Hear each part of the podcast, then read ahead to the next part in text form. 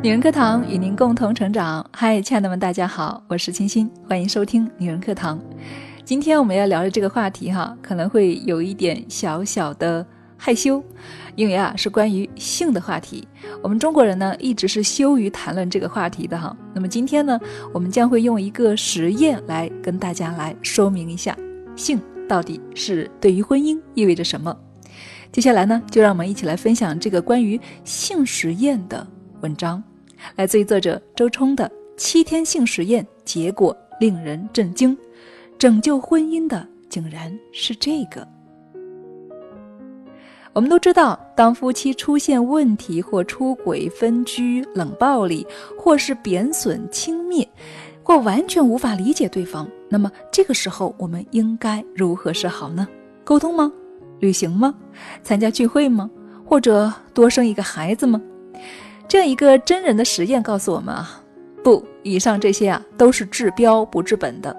那么具体我们应该怎么样做才能够拯救我们的关系呢？答案就是性，没错，就是性。那这个结论呢会令我们感觉到非常的震惊，但是结果呢确实如此。我们来具体看一下，这到底是一个怎么样的实验哈？实验人员选择了两对夫妻作为实验对象，一对呢是黑人，一对呢是白人。可想而知啊，这样的实验肯定是在国外的。黑人夫妻呢，一个叫做罗伊斯，一个呢叫做布莱恩娜，结婚两年，他们是典型的男主外女主内。罗伊斯呢是一个财务顾问，布莱恩娜呢在家照顾孩子。婚后不久啊，两人就进入了矛盾期。他们互不理解，互相指责，天天吵个不停。罗伊斯呢，还有一点大男子主义，跟我们中国人有点像哈。然后性格比较暴躁。布莱恩娜呢，觉得自己累得不行了，但是罗伊斯呢，还是觉得他带两个孩子太闲了，家务活啊还老是干不好。他为此呢也很愤怒。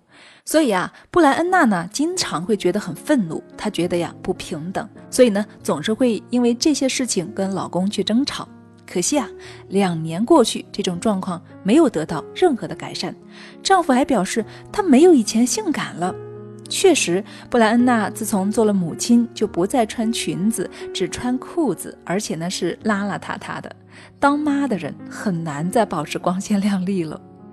罗伊斯不理解这些，他只是觉得夫妻之间的关系变了，性没有了，爱也没有了，愉快的感觉也没有了。好，那接下来呢，我们再看另一对夫妻，白人夫妻，他们呢已经结婚八年了。男人叫安东尼，是一个承包商；女人呢叫茱莉亚，是一个作家。他们呢没有共同的朋友，不会一起度假，不会一起度周末，除了吵架，基本是没有沟通。他们分房睡了很多年，所以性对他们来说，一个月不知道有没有一到两次，也许也没有。丈夫如果有了不开心，就会在车库里待几个小时，甚至是大半天。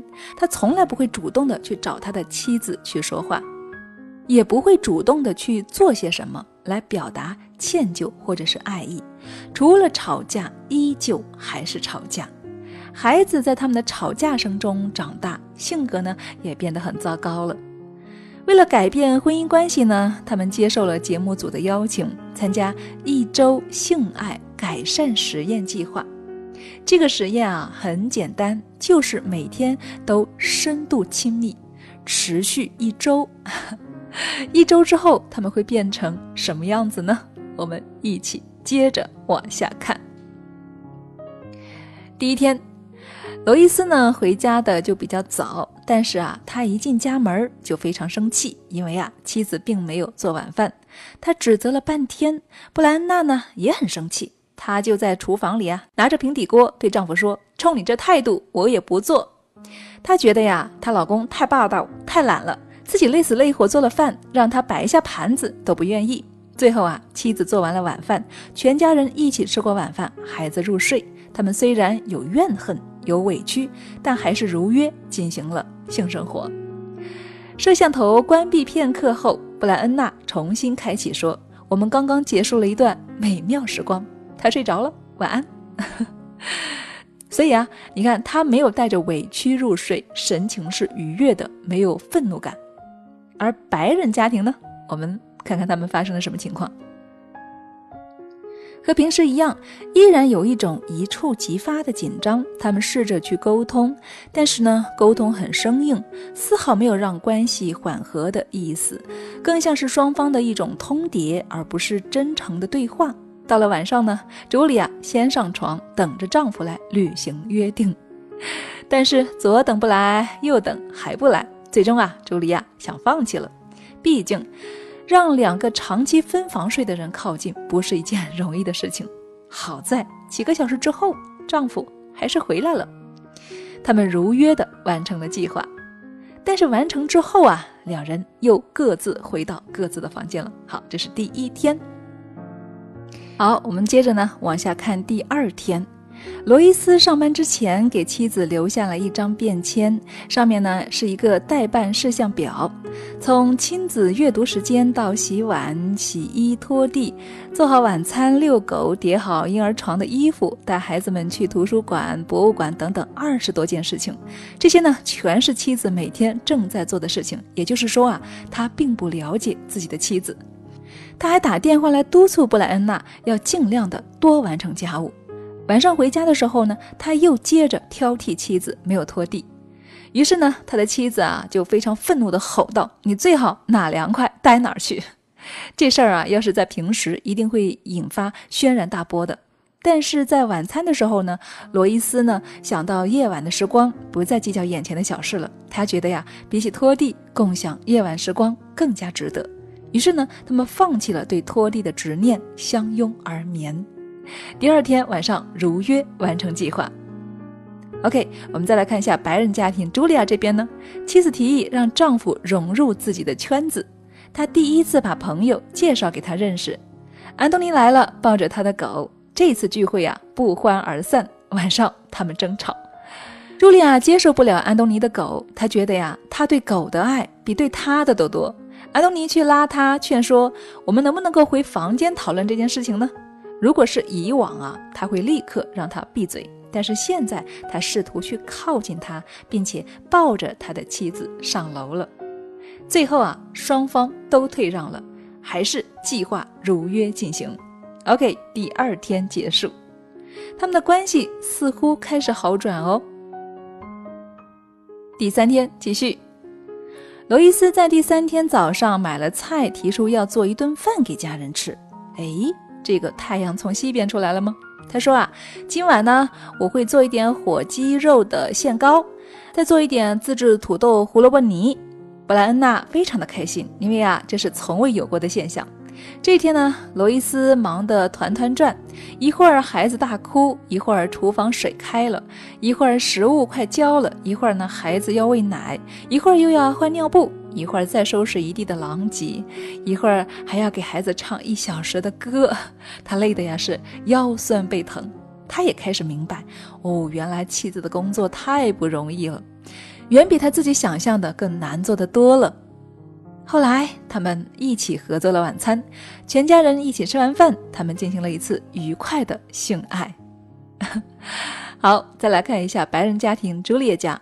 经过一连两晚的温存，茱莉亚非常的幸福。她早上起床，坐在床上感叹说：“我们重新在一起了。”她还说：“我现在止不住的就会想他。”她拿出信纸，写了一封情书，放在餐桌上，等待丈夫晚餐的时候开启。吃饭的时候呢，安东尼手拿餐巾纸擦手，发现了纸巾上面的字，他惊讶地打开，哎，上面写了什么呢？发现上面这样写着：“你过去是，也将永远是我生命中的英雄。”哇哦！我们听到这里，鸡皮疙瘩都起来了。他仍然是爱着他的，所以安东尼感动不已。他把情书叠起来，放进了自己的口袋，然后亲吻自己的妻子。然后当天晚上呢，他们迫不及待的，也自然而然的完成了约定活动。时间进行到第四天了，不知道亲爱的们，你听到这里，心里有什么样的想法呢？那么，对接下来的时间又会有哪些期望呢？我们接着往下看。第四天，布莱恩娜和罗伊斯去餐厅共进晚餐。他们有很长时间没有出来吃过饭了。那天是罗伊斯请客，他们点了美味的野猪肉和酒。吃饭的时候啊，两人说了很多很多。罗伊斯真诚地问妻子：“你觉得我的态度有什么问题啊？”布莱恩娜就说：“啊，我希望你能够更细心体贴。有时候啊，你太大男子主义了，太咄咄逼人了。”我只是希望你能够更体贴一点，不要总像个国王一样，知道吗？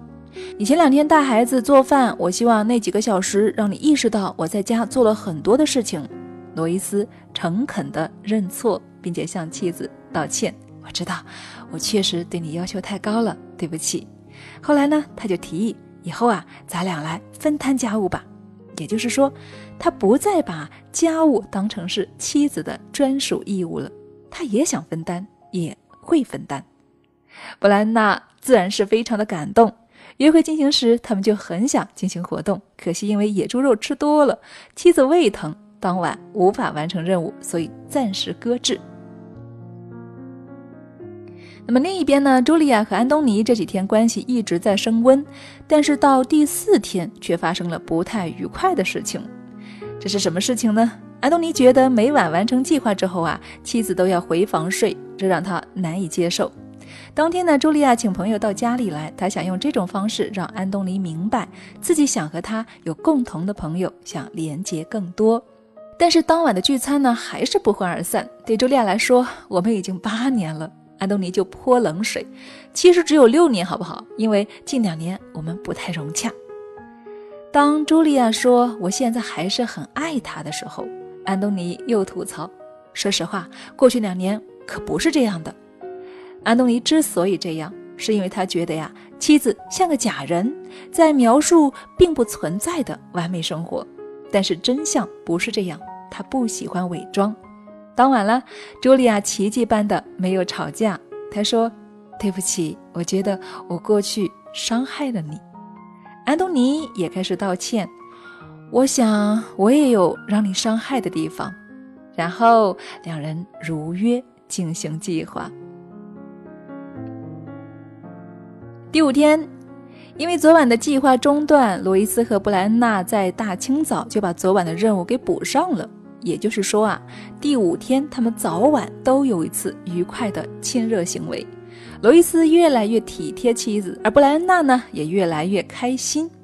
起床后，他对妻子说：“今天你出去转转吧，我来带孩子，带他们玩，做家务。”因为他觉得呀，布莱恩娜做得很好了，他想尽他所能让她放松一点，快乐一点。然后呢，布兰娜就约了一个女伴儿开始去逛街试衣服，这让他感觉非常的好。试衣服的时候啊，有人说她是辣妈的代表。回家后啊，他心情依然很棒，当晚就和罗伊斯出色的完成了任务。他们之间的感觉是越来越好了，也越来越爱对方和依恋对方了。我们接着来看到朱莉亚家，安东尼拆除了茱莉亚的床，他想让妻子回到自己的房间，因为分房睡严重影响了他们的婚姻。茱莉亚也同意了，于是呢，那个缀满羽毛的床就被拆除了。茱莉亚回到了安东尼的房间里面。在做这些事情的时候啊，他们的儿子特里斯坦看见了，蹦蹦跳跳的就跑了进来。他原来一直在父母的争吵中长大的，现在他将会看见爸爸妈妈重新相爱。所以在第五天晚上呢，茱莉亚和安东尼非常和谐的完成了任务，他们也是越来越好了，沟通也越来越顺畅，不再对抗，而是能够换位思考，理解对方了。OK，实验进行到第六天了。因为被丈夫厚待，布兰娜呢也想好好的照顾她的丈夫罗伊斯。她主动的、毫无怨言的为他做了很多的事情，并且呢，当晚等罗伊斯下班到家，吃过晚饭，她为他进行全身的按摩，然后在按摩的时候，当天任务提前完成。另一边的安东尼家，一大早丈夫就不见了，茱莉亚很想他。这在以前啊是无法想象的事情。他们各自有各自的生活，毫不想念，也毫不牵挂。那么安东尼去哪儿了呢？他去给茱莉亚准备了一个特别的礼物。他要纹上茱莉亚的名字和他们的结婚纪念日。哇哦，纹在哪儿？胸口。他从来没有为任何一个女人纹过身，茱莉亚是第一次，也是最后一次。他希望啊，自己能够一辈子和茱莉亚好好的相处，因为有爱，有情感的流动。他们当晚的任务更加圆满的完成了。好，时间进行到第七天了，也是最后一天了。他们之间的关系改善了吗？布莱恩娜起得很早，她一直说第七天我感觉很好，我很开心，因为她感受到了丈夫的支持，觉得自己的一切辛苦他都懂，她也非常的感激。因此啊，他没有怨气，从容地面对生活的一切麻烦。我学着找准生活的平衡点，比以前更好的平衡一切。而罗伊斯呢，则说我比以前更加了解他了，了解到我不在的时候他都在干嘛。我更欣赏他，为他感到骄傲。他们在花园里晚餐，开了香槟，准备了食物，和孩子们一起庆祝，干杯，敬以后美满的日子。孩子则说呢，一百万，一百万年，好，那么就一百万年。后来孩子先离开，布兰娜看着丈夫的眼睛说：“我这一周真的很开心，真的，我保证以后会保持性感，对你更加体贴，还有会在床上更上一层楼。”罗伊斯惊喜不已，因为他知道啊，妻子会把给孩子的爱分出一大部分来给到他。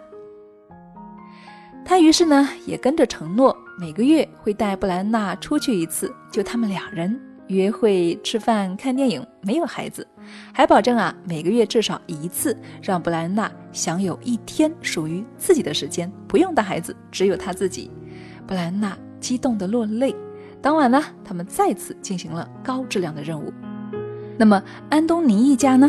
他们请来了双方的朋友一起见证他们的诺言，这也是一个标志，标志着他们以后会让彼此融入自己的生活，也融入对方的生活。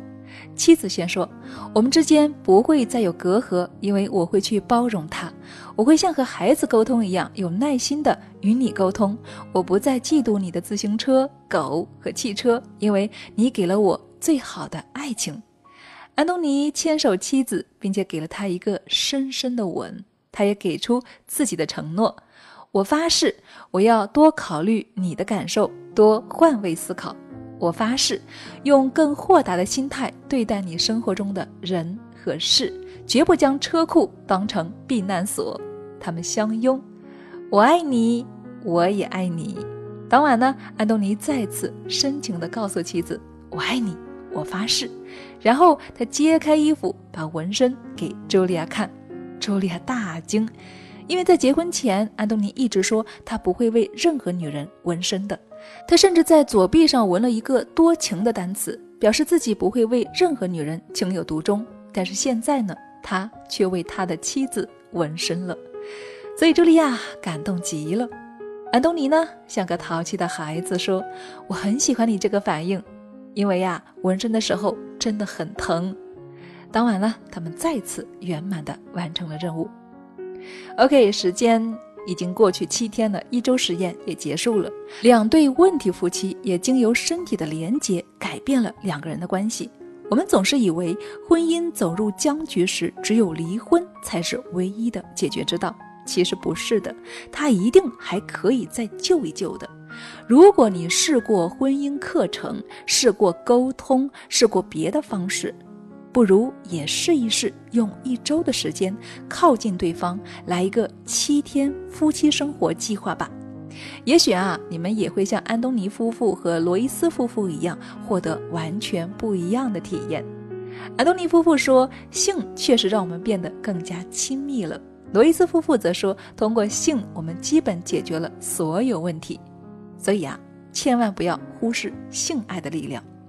柏拉图是一个精神恋爱者，但是仍然会说，没有一种力量比性更加巨大，更加的不可阻挡。凯特呢，则在《羽蛇》中说，一切都是性，一切都是性。好像当人们让它强大和神圣的时候啊，它是美好的，溢满整个世界的。这就像阳光一样，把你们照得通体明亮。是的，它不是洪水猛兽，也不是鬼怪妖魔。当我们视之为追求幸福的手段时，它就能够带给我们幸福。来吧，余年太短，我们没有太多的时间消耗于一万次争吵、一千次的。嫉妒一百次的离婚威胁，我们终将告别尘埃落定，万籁俱寂。趁着你正怒放，趁着我们的身体开满繁花，来吧，让我们经由彼此去往一个仙境。好了，亲爱的们，关于今天的话题，你有什么样的不同想法或者是意见呢？欢迎大家一起在节目下方来讨论和分享，好不好？说到这个啊，我想起我们中国有句古话叫“床头吵架床尾和”，说的也就是这个意思了。好了，这里是女人课堂，感谢您的聆听和陪伴，我是青青，我们下期再见。